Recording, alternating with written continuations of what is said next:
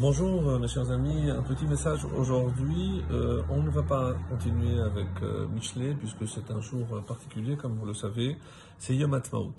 Alors euh, traduit généralement par le jour de l'indépendance. Est-ce que donc euh, on peut se poser la question est-ce que ça a un caractère religieux? Est-ce qu'il faut euh, au niveau de, la tradition juive Est-ce que il y a des rites particuliers comme certains rentrent dans des controverses? Est-ce qu'il faut faire le Hallel? Est-ce qu'il ne faut pas faire le Hallel?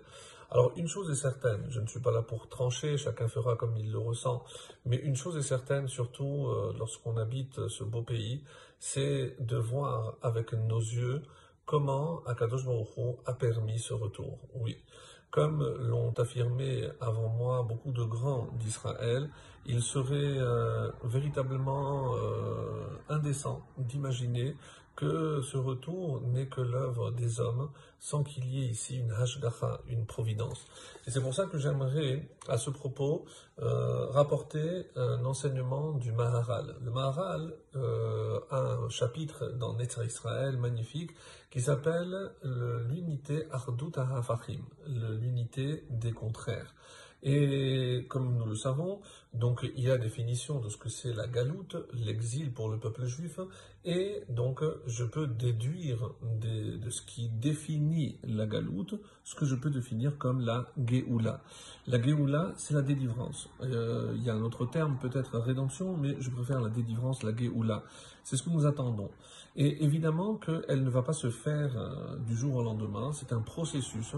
Et euh, écoutons le Maharal, qu'est-ce qui définit la galoute du peuple juif? Alors, il euh, définit cela en trois points, c'est-à-dire lorsqu'on est en dehors de chez nous, l'exil, c'est-à-dire on n'est pas en Israël.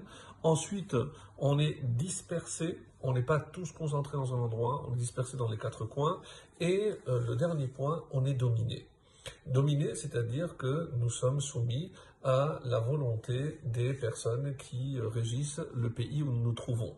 Et nous avons vu, en croyant que euh, des fois dans l'histoire, on avait atteint peut-être une sorte d'indépendance, et malheureusement, l'histoire nous a rattrapés pour nous prouver que non, qu'elle n'existe pas tant que nous ne sommes pas chez nous, en Israël.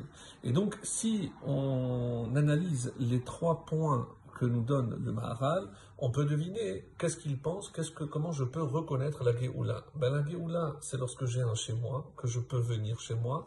Donc, ça, c'est le premier point.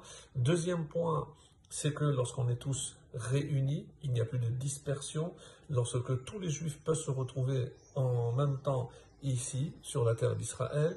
Et troisièmement, donc c'est le dernier point, c'est lorsqu'on n'est pas dominé, c'est-à-dire lorsqu'on est indépendant, on ne dépend plus du bon vouloir de telle ou telle euh, autorité. Mais vous allez certainement dire, oui, mais il y a quand même en Israël aussi une autorité, certes, mais c'est une autorité chez nous. Je peux contester, je peux m'opposer, tout ce que je veux, mais ce sont des juifs qui dirigent d'autres juifs, des juifs qui, rappelons-le, sont élus en espérant que ça va aboutir, qui sont élus par la majorité du peuple. Donc pourquoi euh, cela?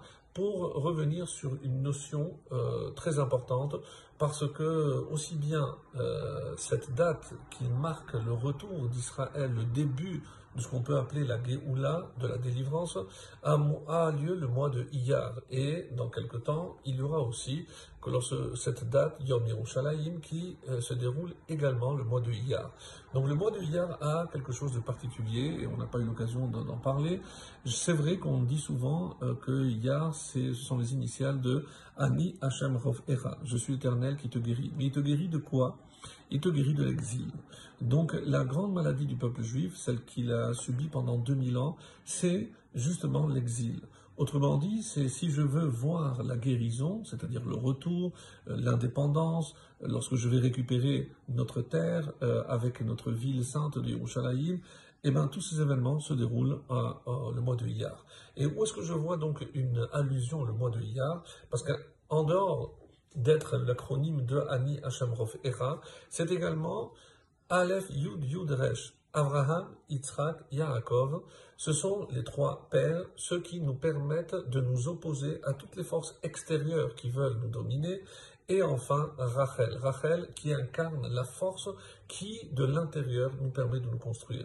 Abraham, donc c'est contre Ishmaël, Yitzhak, c'est contre Esav, et la force de Yaakov, le Emet, c'est contre le Erevrav, donc ce mélange de Esav et de Ishmaël. Et je pense que la dernière décision concernant euh, Madame Alimi, le meurtre de Madame Alimi, est là pour nous le prouver. Donc on est très très loin du émet de la vérité. Quoi qu'il en soit, donc il reste Rachel. Rachel, c'est celle qui sait céder sa place.